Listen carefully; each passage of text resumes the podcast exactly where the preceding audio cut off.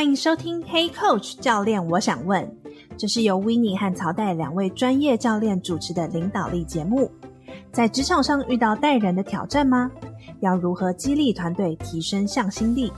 有什么你想问，不知道要问谁的，都欢迎跟我们说。我们会提供实用的领导方法和技巧，也会邀请来宾分享他们的故事。让我们开始吧。大家好，欢迎收听 Hey Coach 教练，我想问，我是 Winnie，我是曹代。今天呢，我们特别邀请了 Popchills 拍拍圈的执行长郭家麒 Andy 来我们的节目，跟我们大家分享。因为他刚好就是近期五月份有推出了一本新书，叫做《至少努力当上主管一次吧》。那我跟曹代两个人看到这个 title 的时候，就立马说，嗯。我们赶快来看看这本书里面的内容。看完之后就说：“哇，跟我们在平常跟客户或者是企业内部在分享的领导自己、领导他人到领导组织的层面，这本书都有涵盖到。所以我们就透过了就是他书中说弱连结的方式，就是并没有真的认识 Andy，但我们可能身边有很多互相的连结，因此我就很勇敢的邀 Andy 来做我们的节目。”然后也很感谢 Andy 快速的回复，也感受到你很愿意，就是支持许多的领导者，或者是接下来在职场发展的人。我们希望透过这个节目呢，能够邀请 Andy 来分享他自己的一些经验。然后他书中也有讲到，就是说我们很多在向前辈，就是职场导师学习的时候，我们不需要学习他。真的怎么做？我们就是一一的去把它 copy and paste 下来，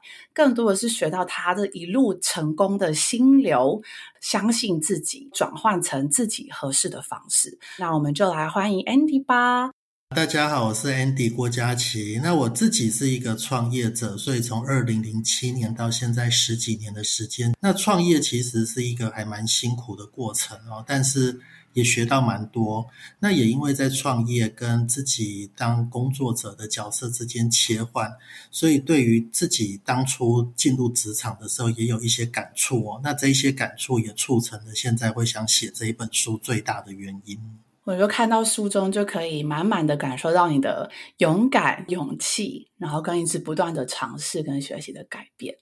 那我们就来做一下我们今天的 check in 吧。待会再透过节目的时间，让大家更多好好的认识 Andy。那曹太，我们今天的 check in 的题目是什么呢？如果是第一次听到这一集的观众，我们的 checking 呢，其实就是透过一个提问，然后让线上的所有的人一起来暖身一下。欢迎大家听到这个问题的时候，也可以在听这一集节目的过程中回想一下。所以今天的提问是：第一次当上主管的时候，你心中觉得最担忧或是最紧张的是什么？想问问 Andy 你的经验。心里最担心的事情就是，我从来没有当过主管，我甚至没有管好过自己哦。所以我会非常担心，当上主管，我到底要怎么跟其他人保持这样的一个关系哦？就是我忽然间变成大家的主管，那变成大家的主管之后，对于公司来讲，赋予我的责任是，当然要有效率的管理大家。可是对于管理大家这件事情，我觉得非常的陌生，所以我当时其实蛮紧张的哦，自己花了很多时间克服，慢慢的在时间中找到了自己调试的方法，那也慢慢的在经验中累积学习，所以才能够克服这些困难。那我也好奇，想提问 Andy，你刚刚说就是你最后有找到一个适合你自己的方式去突破这个困难跟这个紧张嘛？那你可以跟观众分享，你最后觉得最适合你的可能是哪三个方法呢？跟平常在对同才是不太一样的，所以你必须保持一种适当的距离。那一种距离呢，你不能对他太压迫，但是你也不能跟他走得太近哦。那也就是你在如此的状况下，你才能对下属保持这种一种公平。那第二个是要要求你的部署能够定时的回报哦。我觉得回报是相当重要的，也是。普遍台湾的人就是缺乏的一个技能哦。你常常在职场上就是。呃，你做很多事情，可是做了十分，但是你往往只讲了七分，在老板的眼中，你就是一个七分的人哦。那这个其实是很可惜的，所以我会要求部署，就是你一定要实时的回报。那第三个，我觉得 one on one meeting 是重要的哦。很多人他们忽略了，觉得，诶，我就分派工作给下属啊，可是我也要求下属定期回报哦，但是你必须透过一些会议跟他，尤其是一对一的有某一种连接哦，那这种连接其实常常是很有魔力的，就是你可以解决很多职场上他遇到的问题，你会更有个机会能够更了解你的部署。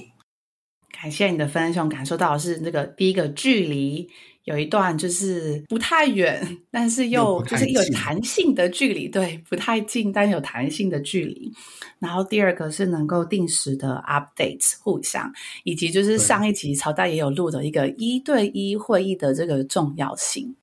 那 Winnie 呢？有记得自己第一次担任主管的那个心情吗？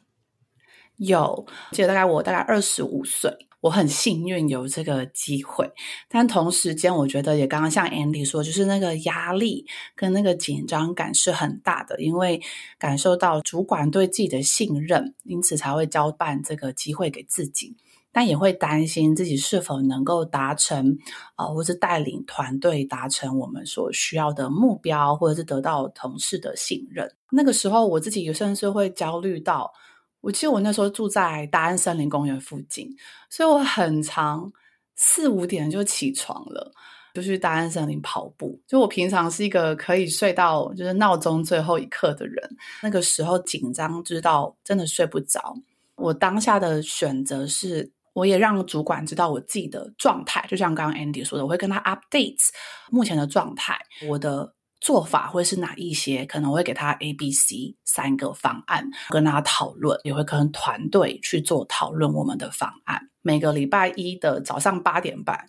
跟九点公司就开始上班，但我会跟他提早约八点半，我们就先开始会议，跟老板 update 完，中午再跟就是伙伴 update。所以还有一个是。当我发现我自己有一些的确能力上不足的时候，我就会就是上一些内部的训练或是外部的训练，边做边学。我觉得边做边学的效果就特别的好，然后也帮助当下的自己，给了自己一些信心去实践的过程。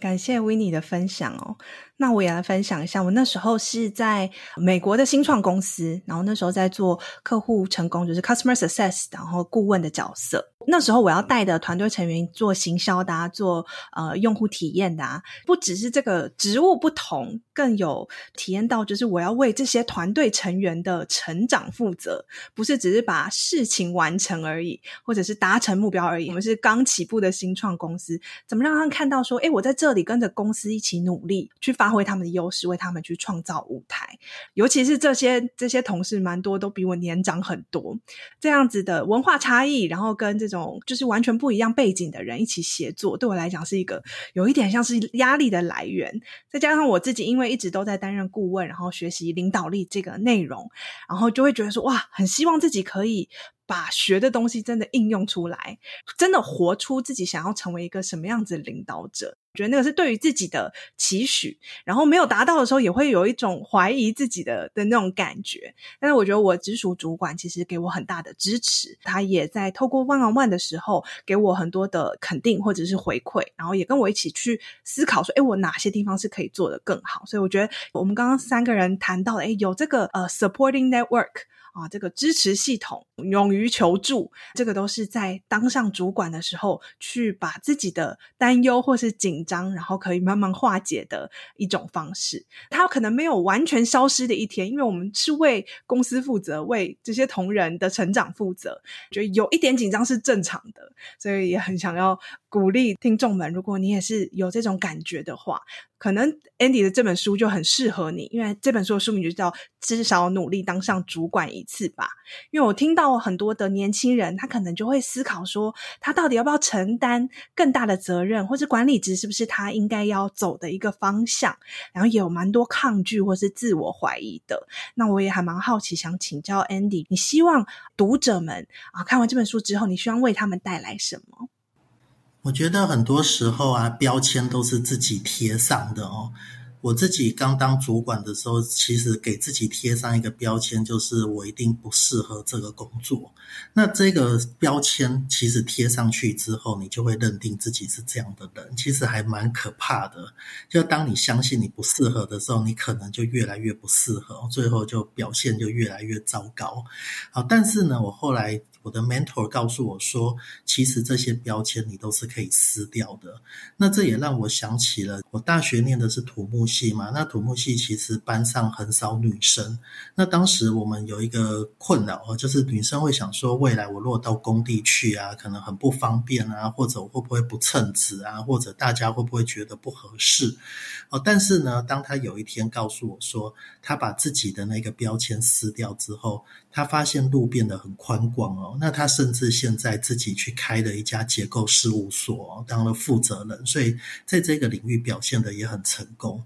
那我觉得，其实没有人天生是适合当主管的。就主管是需要学习、需要磨练。那所有的主管，当他当上主管的前三个月、前六个月，他的表现可能都很糟糕啊。但是呢，在这个学习曲线上，他会很快的 pick up，然后能够适应出主管的新的能力哦。那这个都是一个学习的曲线，也是一个必然的过程哦。那所以我写这本书，其实有一个想法，就是。职场上，呃，你花了这么多时间在努力哦，如果你没有爬到一个更高的位置，跟公司有一样高的视野去看待你的工作，其实有点可惜啊。就是当你拿掉那个标签，觉得自己可以爬到那个地方，那你就会看到更高的视野。这是一个蛮好的风景哦，就是你会除了有更好的财务报酬之外，你也会得到更多，那能够跟公司的思维是一致的，那并且你的工作也会更有弹性、更自由。那种自由不代表你的工作时间变得很轻松哦，那种自由代表你更能安排自己的工作。那所以我觉得主管是一个可逆的过程，就是。你是值得一试，但是如果你发现你真的不适合，你好不喜欢这样的工作，你其实是可以回头的啊。但是如果你没有尝试走进去，用想象的，可能是永远想象不出这样的情境的。哇，这很 powerful 哎！这个讯息真的希望有更多的年轻人或者在思考我要不要成为一个主管的人听见，因为。值得一试，不试怎么知道你能不能？试了之后，你可能有机会看到更高的视野，跟着公司一起成长，去看见不一定是你的工作变得更轻松，但是你可能有更有自主性，那个自由是那样子的状态。这让我想到一个比喻，刚刚 Andy 在讲的时候，立马跳出这个画面。我们每到一个城市，就会想要眺望这个城市的美景嘛，所以像到台北旅游的人，就想说，嗯。我要去坐一下一零一的那个电梯，然后到达就是八十五层还是八十六层楼，去看一下这个漂亮的美景。但我看完之后，如果我真的觉得，嗯，我的确有点惧高症，我会害怕，没关系，我可以再坐电梯下来的这个感觉。我们也要尝试了，也才知道我是否有惧高症嘛，对吧？我也尝试，也许你上去了，发现没有这么的可怕。你可以透过学习的方式去练习。根据刚刚 Andy 分享的，回到就是书中有一个就是相信自己、领导自己的过程。当初你在做许多的转换，不管是从土木系转到电脑科学这一块。然后从台湾去美国，在大企业里面工作，又出来跟哥哥一起创业，到现在再跟太太在一起出来创业。我蛮好奇，就是你在这个过程当中的转换，你是如何去领导自己，勇于面对这些未知呢？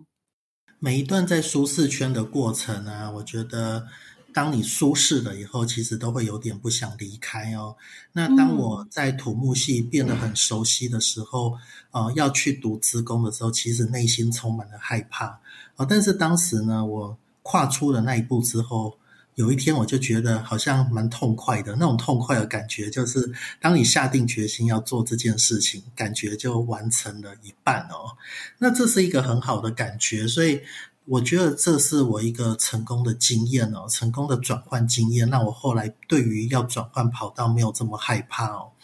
那能够成功的从土木转到资工，有一天我就发现自己的大脑有一半的东西是资工，有一半的东西是土木，我就知道我的舒适圈已经变得更大。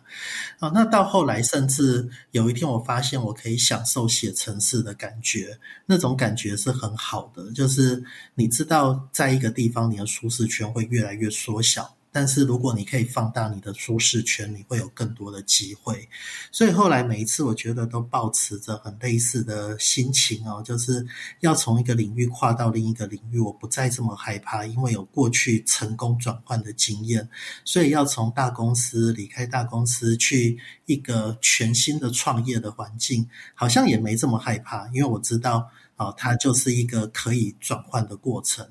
那一次一次的转换，其实会给自己很多的勇气，也会让自己更有弹性哦。这样的转换应该可以带我到一个更好的地方。那在过去的每一次创业啊，或者我们最近的这次创业，大概都是用这样的想法去做的。感谢你的分享。刚刚听到为自己做一个小成功的，只要跨出一小步，我接下来的那个舒适圈的范围就可以持续的扩大。你书中也有分享说，诶，舒适圈它并不是一个固定的大小，而是它会随着你的成长，然后你愿意多去一点挑战的时候，那个舒适圈慢慢的就会扩大。对，是。另外一个也蛮好奇的是说，你觉得就是我们从个人的贡献者，就如果今天我现在是一个 high performer，就是在公司我的绩效都很好，那我现在在思考了，诶，我是否要成为领导者？你觉得在这个转换的过程当中，从个 doer 变成 leader，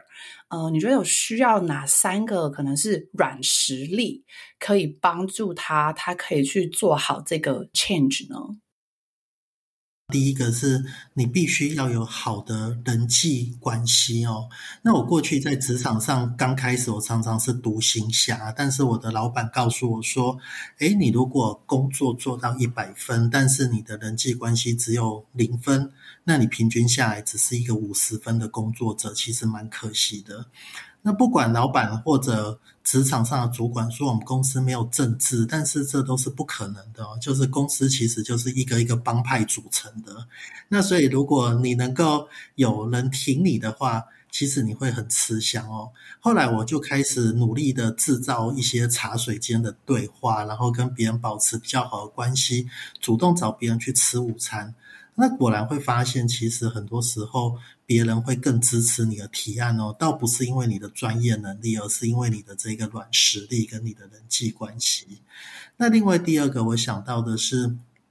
你必须要当主管旁边的好帮手，那个好帮手就是你能够帮他分劳解忧。大部分的工作者其实很可惜，是你花了绝大多数的时间在工作，那做的这些事情都是日常的工作，这些并没有正中主管或你的老板真正想要做的事情哦，老板常常想法都天马行空，今天想 A，明天想 B。那如果你可以当那个支持他的人，然后帮助他完成每一个重要事项的人，其实你也会很吃香哦。那第三个，你要能够扩大自己的能力，其实有一个很好的方法是去当别人的职务代理人。主管常常在分派工作的时候，A、B、C、D、E、五个人做不同工作。那你当然只做其中一个啊，那你的视野这么小，其实有点可惜。那你如果想要有一天当上主管，你其实有一个很好的能力是先把 A B C D E，也就是你同才的每一个工作都学下来。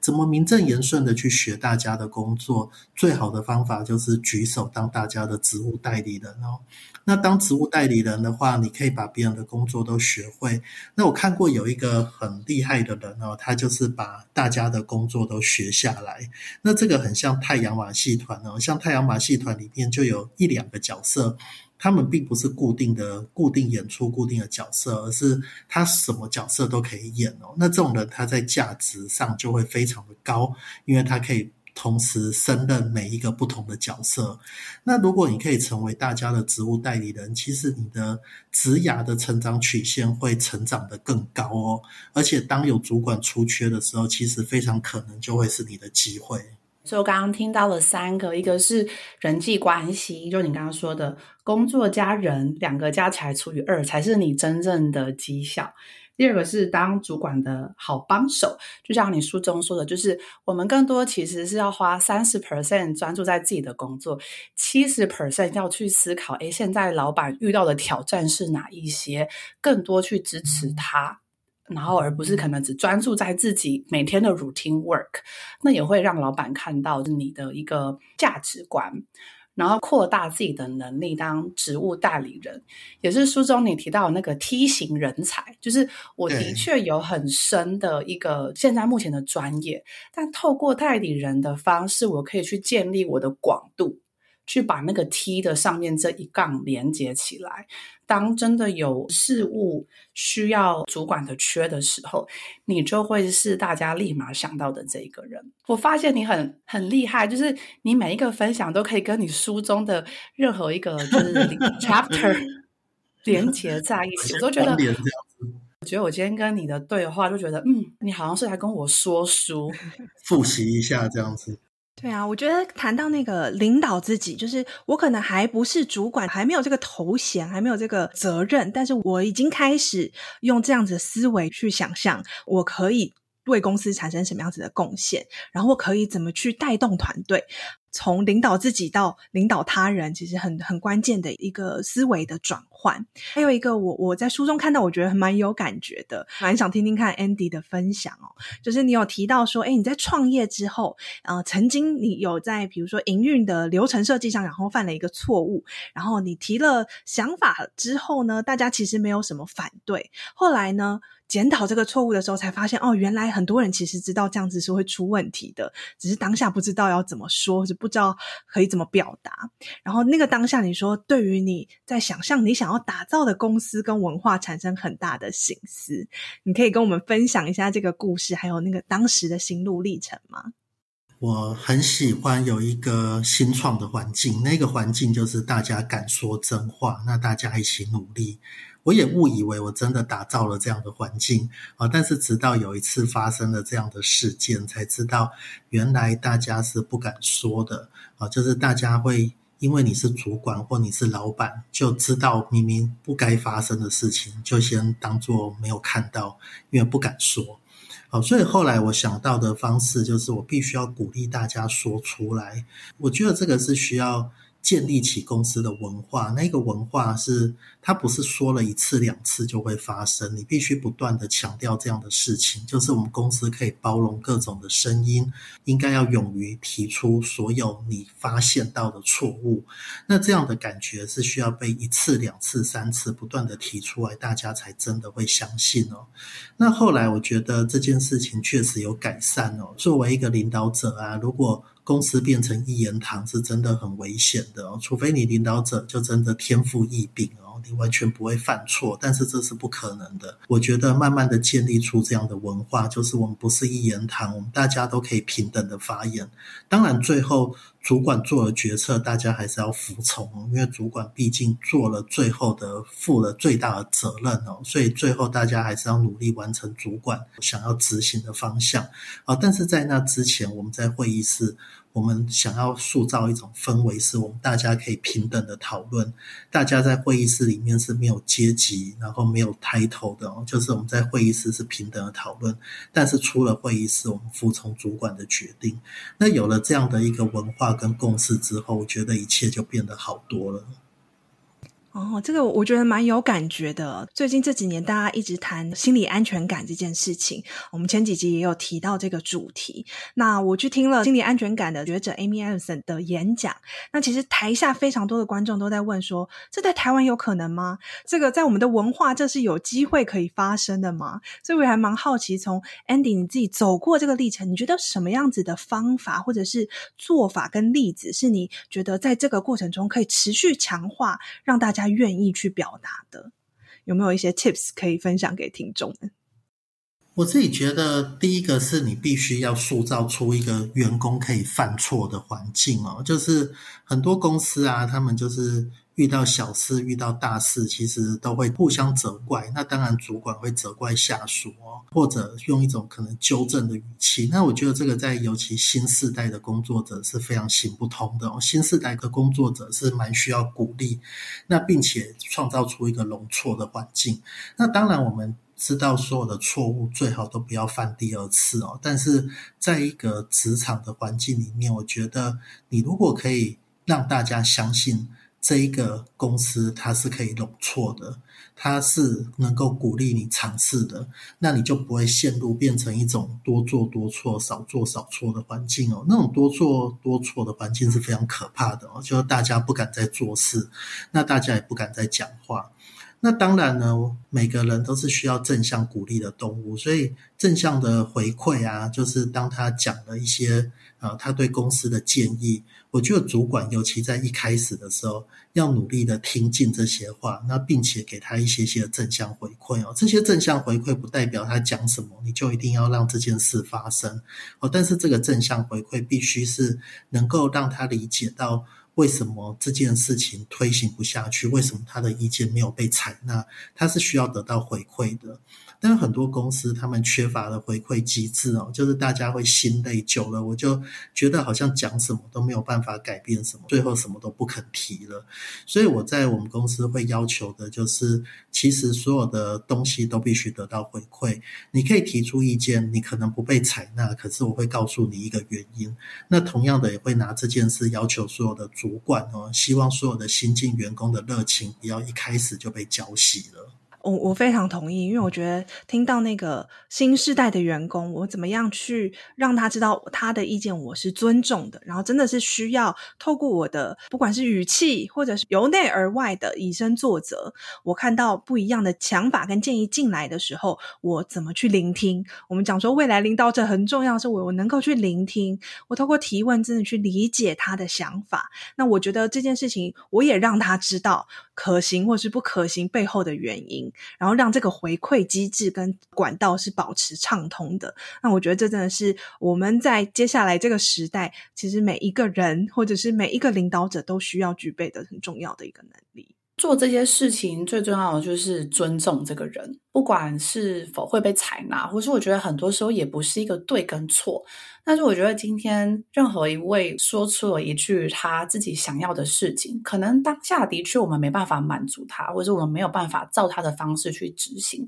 但是我觉得让他们听到，诶，我听到了你的声音，然后我也尊重你的想法，但是。很不好意思，我们现在可能一些决定是如此。我觉得那个关系不会破坏，就是如果今天只有我说你不听，其实我们彼此的关系就会越来越疏远，而不会是保持在那个原本那个良好的关系上面。这边我也还蛮好奇，因为我觉得我们的节目有非常多的伙伴都是创业家。我想针对就是创业的这个角色，Andy 在担任执行长、创办人的这个角色，就是请教你都是如何去领导你的组织的这个过程。很多人都是自己创业，我也蛮好奇，就是 Andy 当初会选择创业的原因，跟或是。在创业的过程当中，都有伙伴，一个共同创办人。你是怎么样知道说，诶，你是适合去找共同创办人的这样的方式，而不是就是自己来做这个独立创办者？当你们跟共同创办人有一些冲突摩擦的时候，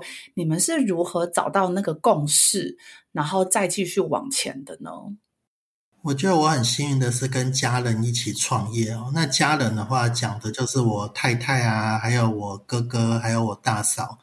那我们有一个很大的特性，是我们四个人刚好都是来自于不同的领域。哦，我是工科的背景，那我太太是行销的背景，那我大嫂是做 finance 跟 HR。哦，那我哥哥是业务的背景，所以其实我们四个人是可以组成一家公司的，就是还蛮刚好的。对，就是一个方式，一个一个 team。没错。那也因为这个互补啊，所以我们的摩擦会减少很多。因为每一个人有自己的专业。那过去也看过一些是同质性很高的创业者，一开始他们会觉得好像心灵契合，就是我念资工，你也念资工，我们大家一起创业。但是久了，其实它的增值啊或摩擦反而会大，就是你们的同质性太高了，但是你没有办法清楚的分工。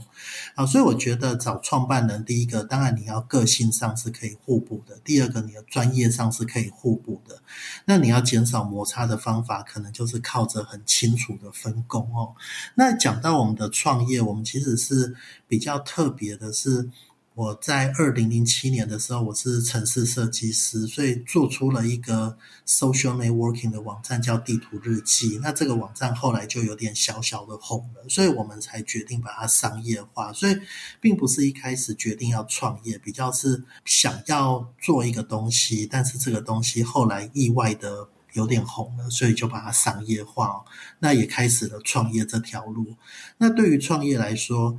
当然，创办人之间啊，会有很多的争执，我觉得这是难免的。但是，他也需要磨合。那个最大的目标就是我们希望公司和团队成功。所以，在这个目标之下，所有的东西都是可以妥协的哦。觉得创办人的很多争执，其实你摊开来看，他都是为了公司好，其实也没什么。所以我们在初期的时候，可能偶尔也会吵架，偶尔也会有争执啊。但是，他随着时间，慢慢的也都知道每一个人的底线在哪里。那我们要怎么磨合？其实过了一年、两年、三年，就磨合的差不多。所以最后。可能就是靠着分工，那分工的话可以减少很多争执，就让这个关系可以维系的很长，然后也维系的很好。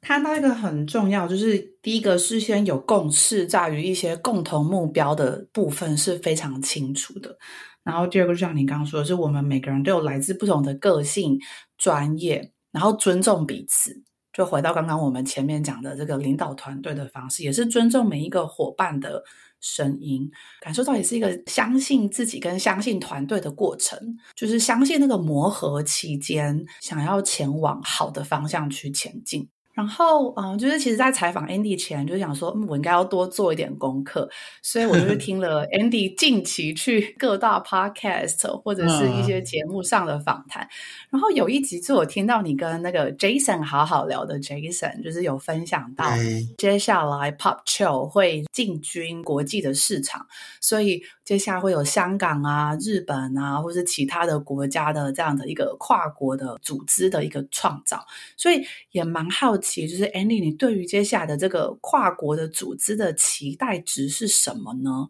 你会以什么样子的方式来经营一个跨国团队？因为我们是一个二手精品的买卖平台，叫 Pop 去哦。那目前是在台湾营运，那卖的就是你想象的，像百货公司一楼的精品，只是我们是二手的，所以比较便宜。那也因为透过中间的鉴定，所以它的信任度会比较高哦，就是确保是真品。那我们现在在台湾做，但是这个市场毕竟还是偏小的，所以有一个想法，就是我们希望在台湾做出一些成绩之后，可以尽快的出海。那出海一开始会选择像到香港这样的一个地方，那这是因为它的同质性啊，不管是语言跟文化跟台湾比较相近哦，所以我们觉得信心指数比较高。那再来就会到日本啊，跟新加坡，还有其他的东南亚国家。那对于跨国的团队的组成哦，我们过去其实，在刚开始创业也有试过要跨国，但是并没有真的很成功哦。那这次的跨国，觉得。对我们来讲是抱着一定要成功的决心哦，因为他投入了相当多的资源。那对于这样的组织，我觉得在地化重要的是你必须要有在地化的人哦。就是常常有人会想说，诶，我去香港做，那我就派几个台湾人去啊，那我就拿台湾这套套过去，这样子通常不会成功哦。所以我们第一个要求的就是，我们必须要在完全在当地去。招募当地的团队哦，那你可以透过当地的思维来回馈产品，也就是你不是把台湾这一套产品把它套用到每一个市场，这样通常是很难成功的啊。那我们想象的是，在每一个市场都有 local 的人来经营，那我们可能用某一种方式跟他约定，所以让他有很强烈的动机哦，不管是财务上的报酬，或者你可能可以给他一些选择权，那让他就是。跟公司的成功利益是一致的，好，那他也能够把他的思维回馈到产品，也就是我们的产品在开发的过程是随着每一个市场的回馈来一起成长的，而不是硬把台湾的产品套用在每一个地方，这样可能成功几率会高一点。这样理解，所以我刚刚听到是，其实更多的是愿意，也是相信在地的伙伴跟同仁，也让他们这一群人有一个空间可以去发挥吧。PopChill 接下来可以在香港啊、日本啊、新加坡或是其他的东南亚的国家，就是让在地的人可以发挥他们对在地的熟悉度，但同时又可以做到他们的创意性的发挥。嗯，是。好精彩的分享哦！从个人的故事到自己的转换，怎么去带领团队去建立一个愿意容错的文化，然后一直到我们在看到 Pop Chill 的未来要往国际的这个版图，让人很期待那个方向感哦。然后我觉得，就跟个 Andy 在书里面有提到，就是设定未来十年的自己那个方法。这本书其实他也很鼓励读者，十年后可以走到自己想要去的那个地方。那我我我也很喜欢林太太在书里面提到说，这一本书其实是为未来种下一个种子。你不知道会发生什么事，但是让他有机会种下来之后，可能某一天他会萌芽，或者是听到这个您的分享的听众可以觉得啊。有一个概念，或是有一个故事很打动我，让我在接下一次遇到挑战的时候，我愿意先举起手来，我愿意先去挑战。所以我想说，最后呢，想要邀请 Andy 在领导路上的这一群伙伴，你有没有什么鼓励的话想要分享给他们？我觉得你可以想一想未来五年、十年想做什么。那试着去找已经变成这样子的人聊一聊。那也许聊完你会发现你根本不想变成那样的人。那或者聊完你发现我真的好想要变成这样的人，你会更知道方向。那自己在职场上通常很孤单，就是过了几年，你可能会觉得心很累，会心很倦。哦，这时候。我会建议你去职场上找一个 mentor，跟他聊一聊。那最好是找跟你没有利益关系的人哦，就是不要去找你的主管聊哦。当然可以找你的主管聊，但是你不要把你的主管当成 mentor。你应该要有一个跟你没有利益关系的人，他能够真心的给你一些意见哦，跟他聊一聊，你可以更有感觉，就是怎么在职场上可以爬得更高。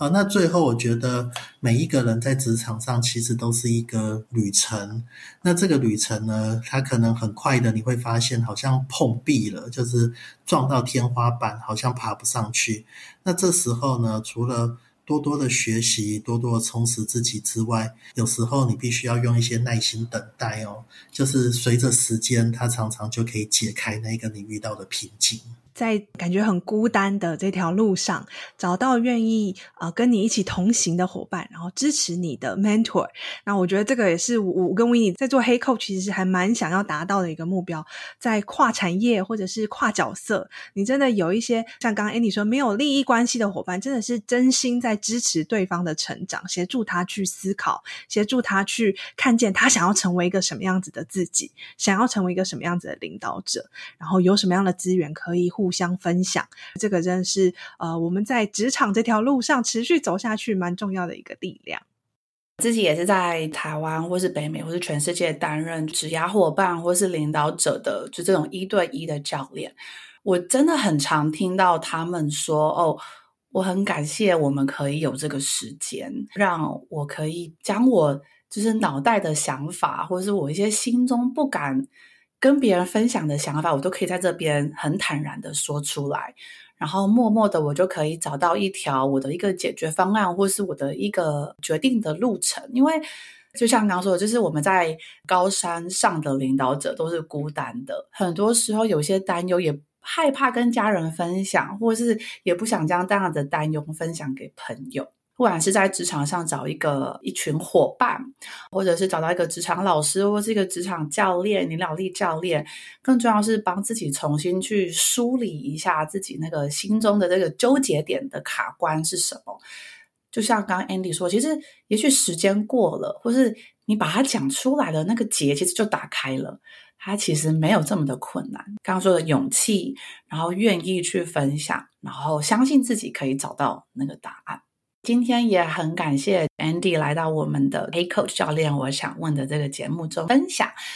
今天呢，也会有一个小礼物要分享给大家。我跟曹代，我们两个先自掏腰包买了三本这本书的电子书，所以就是现在在聆听的各位，你们接下来可以去我们的脸书啊，或是 IG 活动上的天文留言。那我们接下来就会抽出海内外的三位听众，然后我们会将这本书分享给你。所以也欢迎大家可以持续的订阅 Hey Coach 的电子报，然后如果想要收到最新的通知，或是每周的领导力的心法，都可以让我们知道。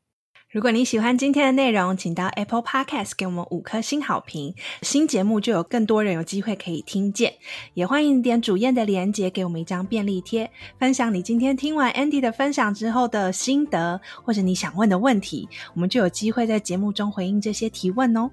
感谢你收听 Hey Coach 教练，我想问，邀请你和 Hey Coach 的跨国人才社群一起共学，成为自信勇敢的领导者，共创更美好的职场环境。那我们今天就到这边喽，拜拜！谢谢，拜拜，谢谢，谢谢，谢谢 Andy。